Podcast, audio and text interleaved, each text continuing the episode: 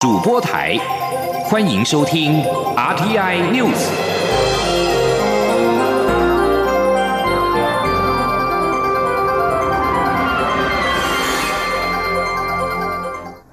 各位好，我是张旭华，欢迎收听这节央广主播台提供给您的 RTI News。美军印太司令部司令戴维森在事后四号视讯出席华府智库美国企业研究所对谈，被问到对台海紧张局势的看法时，戴维森表示，过去几个月来，中国在台湾和周遭军事领域的空中行动有所增加，甚至侵入台湾防空识别区。他指出，协助并鼓励台湾进行国防投资，增强国防实力和威慑力，并提供台湾不对称战力，以协助台湾防卫至关重要。美国政府持续向台湾军售，协助实现威慑战略也极为重要。面对攻击频频扰台，我政府如何应应？行政院长苏贞昌今天表示，如果有中国军机扰台，我空军一定在六分钟内起飞。国军训练有素，准备充分，绝不会让包括中国在内的任何国家亲门踏户。欲请国人放心。记者刘玉秋报道。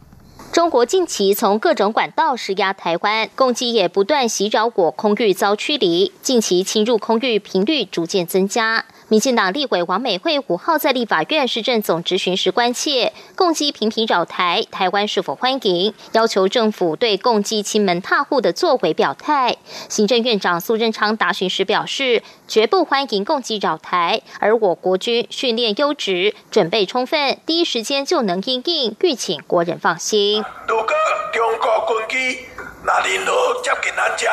有任何情形。咱拢六分钟内底一定有起飞，咱绝对不用有任何国家，包括中国，亲门大户。苏贞昌也强调，若攻击靠得越近，国方反应就会越大，我空军一定会驱离。只有充分的准备，才能保护国家与人民的安全。也期盼周边国家共同遵守空域安全，更呼吁中国没有必要常常骚扰台湾周边。如果那是。伫咱 ADIZ 这个区域，伫西南区域，咱拢一定有军机，也是相关的副机，迄里有加驱离，所以国军保护台湾主权国家安全、人民同胞安全，无一分一秒轻松，只有充分的准备，才有法度保护国家安全、人民安全。妈妈感谢委员甲立法院通过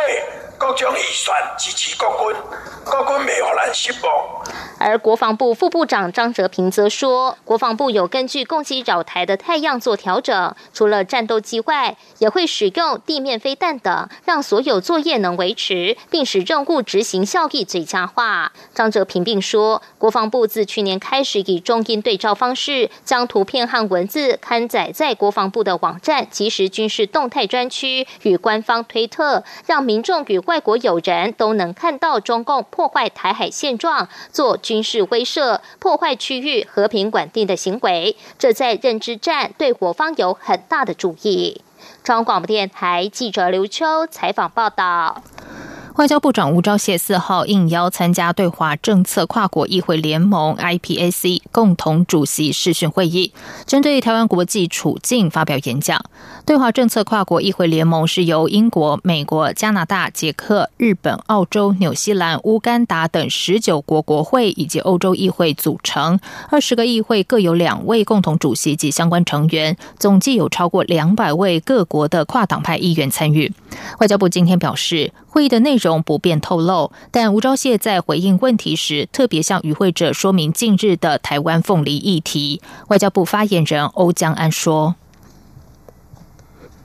吴部长的演说结束之后，也接受当场的提问。与会的 IPAC 各国的共同主席与吴部长互动热络，并且就多项的议题来进行深入的讨论。”吴部长另外也应询说明最近台湾的凤梨遭到中国暂停进口的事情，并且现场也展示了品质优良的台湾凤梨。由于 IPAC 的会议是闭门的性质，因此外交部不方便进一步透露会议当中所具体讨论的内容。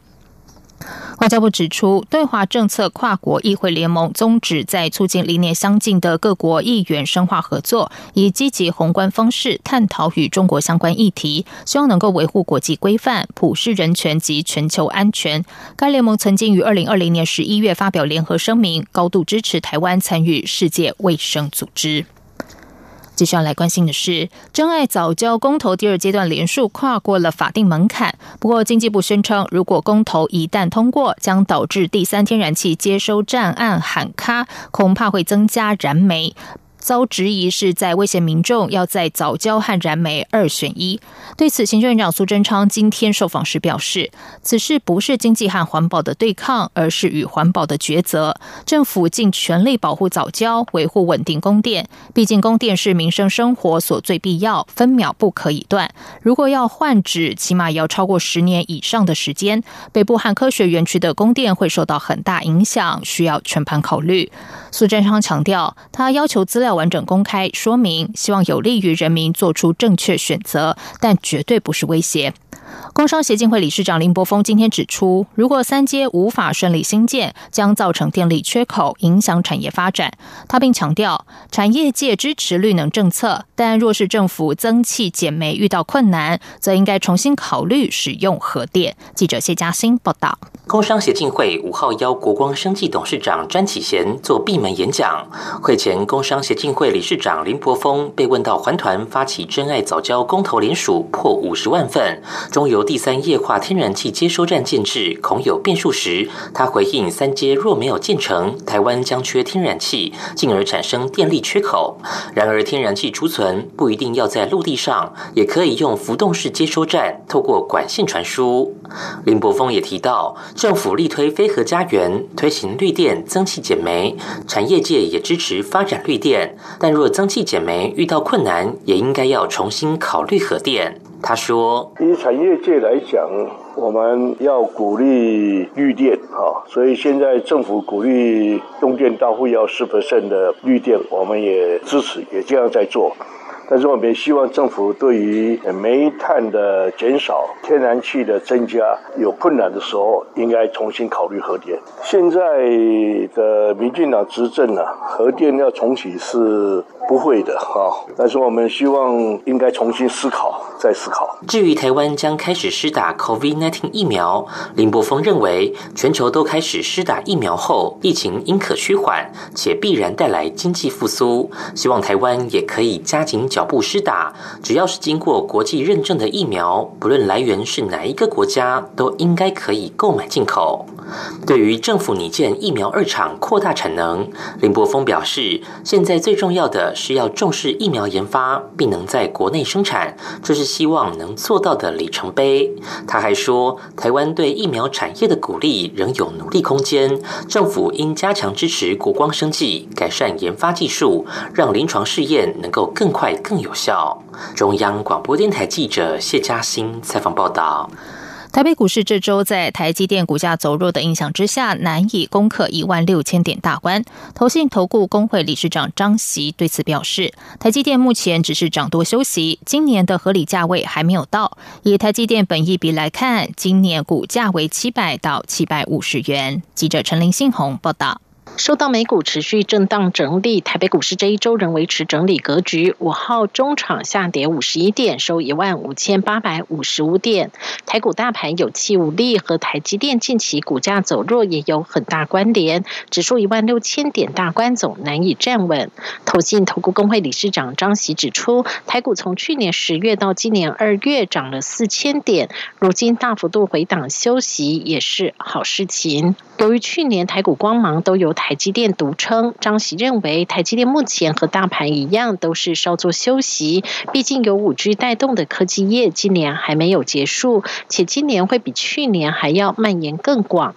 因为上游带动下游，下游的获利也会慢慢呈现，股价就会有表现。至于台积电多头也还没有结束，今年仍会因为掌握关键性技术，基本面持续看俏。以本一比来看，今年七。百至七百五十元都算但是合理价位。张喜说：“还没有结束啊，就是反正他他的获利很，他这个现在是竞争力最强的方局公司。”然后今年有大量的资本支出，他认为未来是非常前景很好，才会有这么大的资本支出。然后他的获利成长也是还不错，毛利率也很高，所以所以以他的这种 pattern 来看，他他只是休息而已啦。哎，那涨那么多休息是合理，他还是非常好的公司。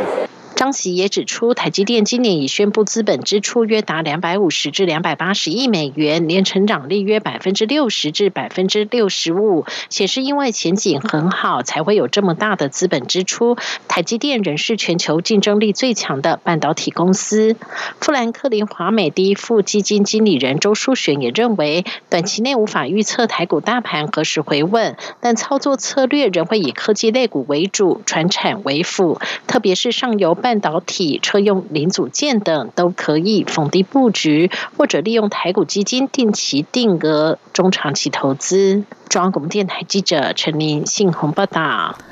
针对中国国务院总理李克强在全国人大的政府工作报告，陆委会今天回应指出，该报告重申其一个中国原则的对台政策，但台湾民意长期主张维持现状，反对与质疑矮化台湾的政治框架及负面统战施压作为，对岸应该在相互尊重、善意理解的态度下正视与尊重。记者王兆坤报道。中国国务院在全国人大报告中有关涉台工作的内容指出。坚持一个中国原则和九二共识，推进两岸关系和平发展和祖国统一，高度警惕和坚决遏制台湾分裂活动。另还说要促进两岸交流合作、融合发展。陆委会表示，两岸良性互动，双方都有责任，健康有序的交流胜过对台湾的强制性施压。陆委会副主委邱垂正说：“我们也呼吁对岸。”为开展良性互动的关系做出相对的努力与承担，在相互尊重、善意理解的态度下，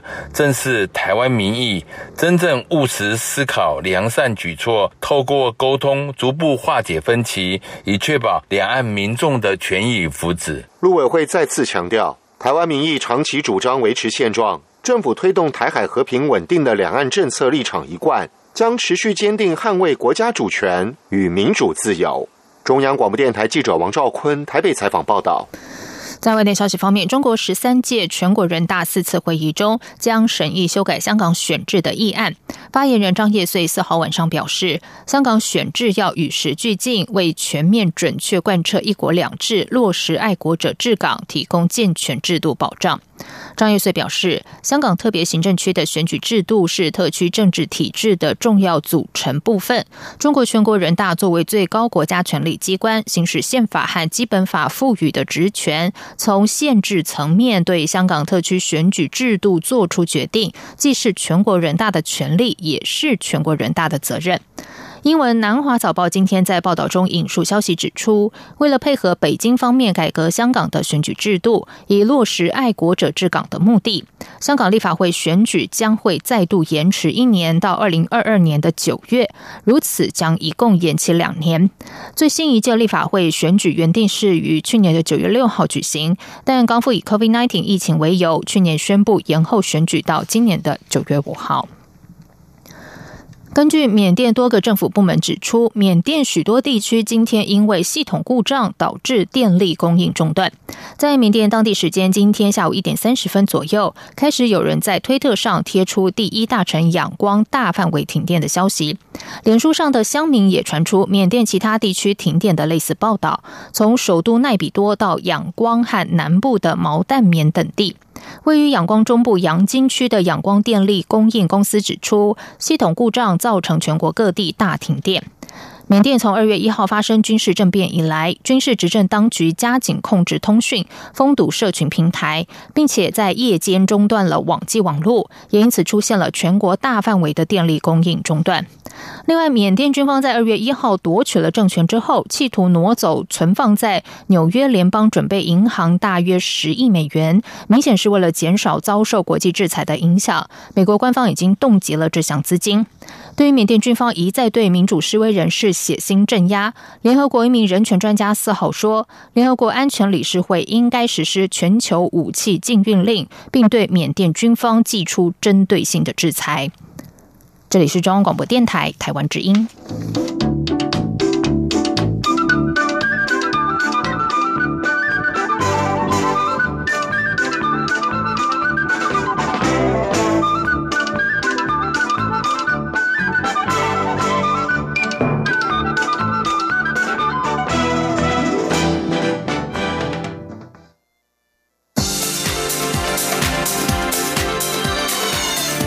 是中央广播电台台湾之音，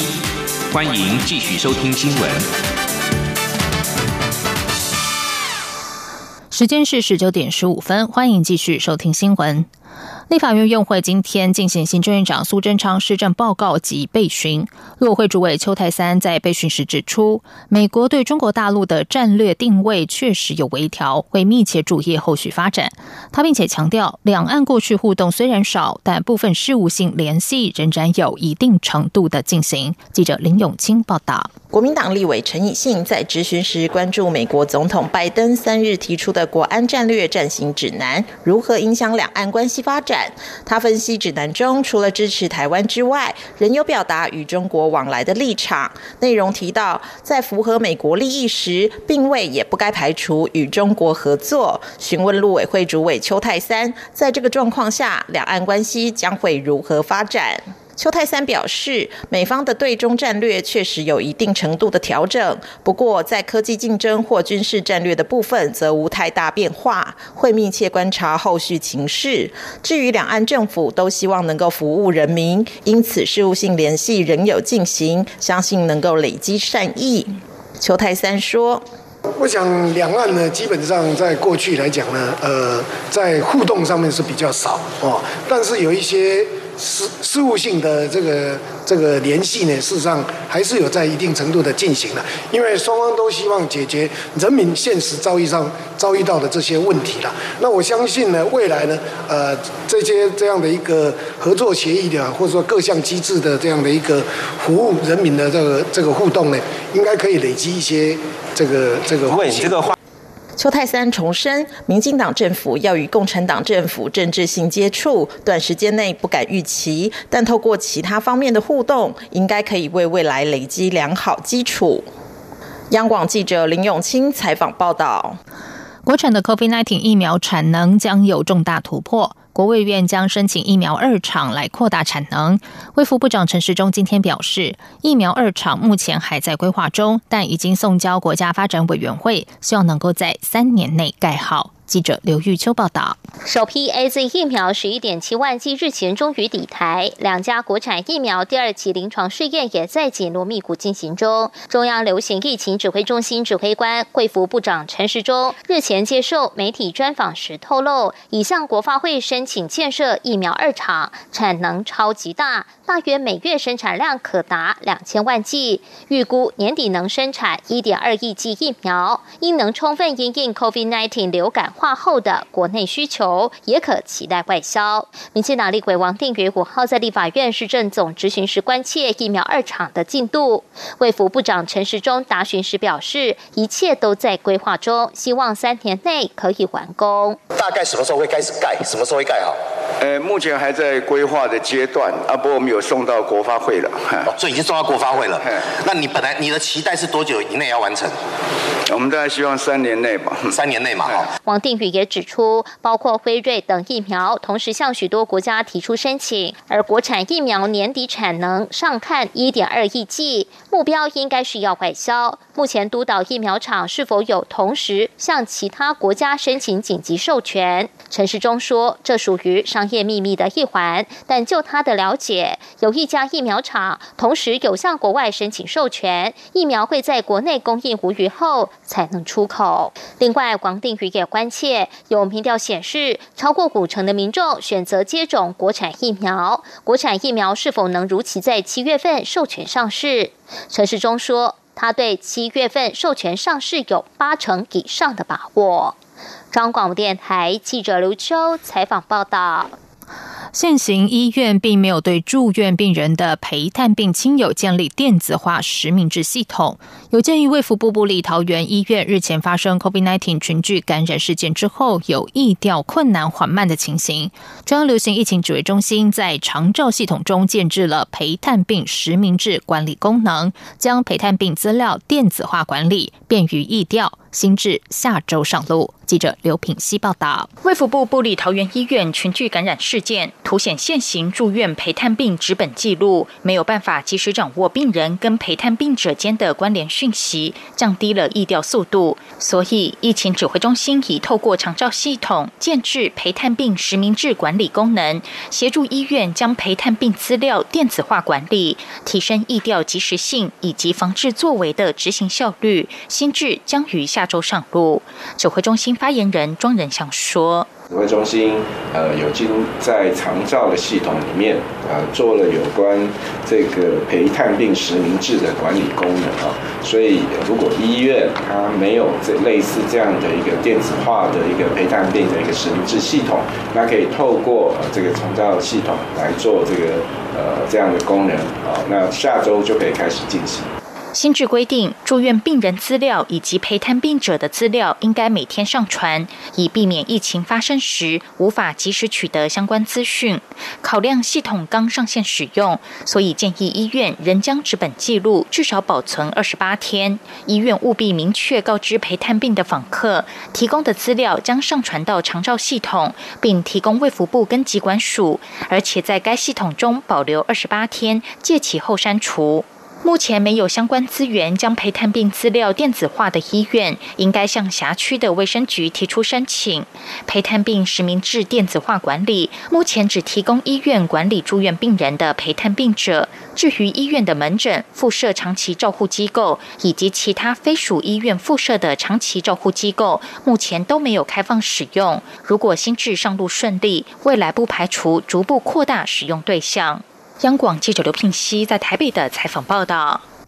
居住正义的议题备受社会关注。针对连租屋都有困难的弱势族群，内政部长徐国勇今天在立法院备询时表示，今年有把握完成一点二万户社会住宅新建，就是要解决弱势族群的问题。记者林永清采访报道。实价登录二点零预计在今年七月上路。民众党立委张其禄五日在立法院会质询时，也肯定这是居住正义的一大步。不过，税制改革、租金补贴及社会住宅等相关配套政策仍有不足。张其禄指出，现实中房东也会挑房客，而部分弱势族群更因为付不出押金，连租屋都有困难。这些弱势的居住品质需要获得保障。内政部长徐国勇被询时表示，正是为了解决弱势族群的居住问题，政府才会大力兴建社会住宅。今年有把握完成一点二万户，也期待地方政府都能积极响应。徐国勇说：“我们社会住宅自行兴建的这部分，为什么赶快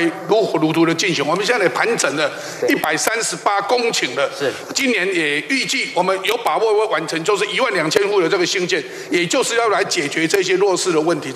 至于有房东因为担心税务问题，连带使得房客不敢申报租金补贴，徐国勇表示，推广包租代管就是为了疏解这类情况。他重申内政部已提修法，将租金所得税免税额度从每月每户新台币一万元提高到一万五千元，并且与财政部研议，相关租赁契约资料不会作为所得税查核依据，希望增加房东投入的诱因。央广记者林永清采访报道。在译文消息方面，新传歌仔戏团在四月十七号、十八号将于台湾戏曲艺术节推出重量级制作《望乡之夜》。该剧是剧团艺术总监歌仔戏国宝廖琼之六十年前与内台及广播歌仔戏的经典代表作。这一次新传重新整编，不只是结合了现代剧场手法，还有观点，更将广播歌仔戏的场景搬上了舞台，带领大家重温昔日广播歌仔。戏的盛况。记者江昭伦报道。回顾歌仔戏国宝廖琼之的戏曲生涯，《望乡之夜》绝对是精彩的一笔。《望乡之夜》原名《活埋韩丽美》，是一出爱情文艺大悲剧，情节曲折，唱段缠绵优美，人物个性复杂，在民国四零年代相当受到欢迎。廖琼之二十岁出头时就在内台演过这出戏，后来也将此剧带入广播歌仔戏中，一演就连演超过一个多月。因为唱活了此剧的女主角韩丽美，许多听众听到入迷，甚至忽略了廖琼之的本名，直呼她为韩丽美。新传歌仔戏剧团成立三十一年来，曾在两千年时在保安宫演出过《望乡之夜》，当时廖琼之再度粉墨登场，全是韩丽美。今年剧团重新整编，则交由爱将张梦艺扛起韩丽美一角。廖崇之则要与同样出自广播歌仔戏的资深艺人赵美玲共同担纲广播员的角色，重现广播歌仔戏全盛时期演出《网上之夜》的盛况。廖崇之说：“好的戏就要传承下去。尤其当年在内台或外台演出这出戏时，光是机关布景就需动用七辆卡车，演员的戏服道具也要两辆卡车。这次剧团重新制作《网上之夜》，就是希望透过现代剧场手法，结合科技与传统鞭炮声，让戏迷看到昔日剧团如何在舞台上更换布景。”廖琼之说：“今麦要过演的第第一就是讲吼，诶，要推动这个变更戏，互观众知影，吼。”较早伫内台诶时吼，都伊诶规模都有做甲安怎安尼，你都互互观众了解一下安尼。哦，啊个想讲即出戏会使阁留，啊啊第二个原因就是即出戏诶架构变好，吼有即出戏吼，迄个架构若好吼，啊嘛毋好失传去安尼，好戏都爱留起来。想重温《望乡之夜》究竟有多大魅力，千万别错过。中国面台记者周伦台北采访报道。接下来就进行今天的前进新南向。前进新南向。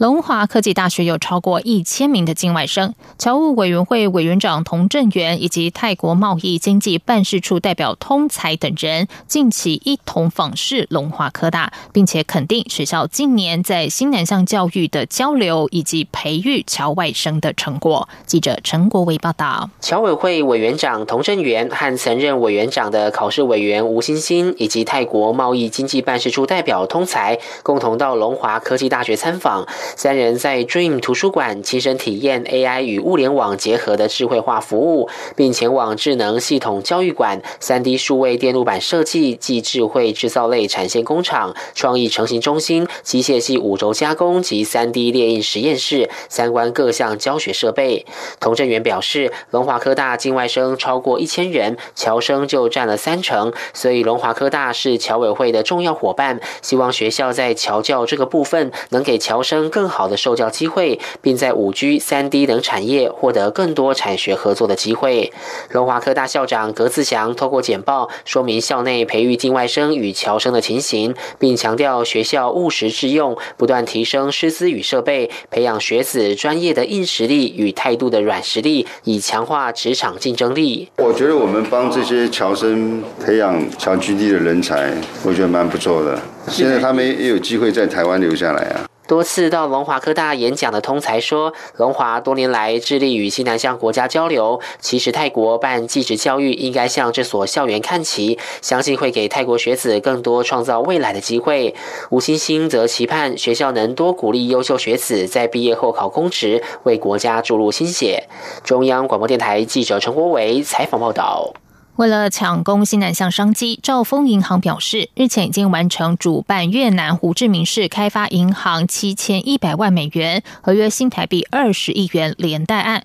总共有八间国营以及印度国家银行参贷，资金将会用于充实营运周转金。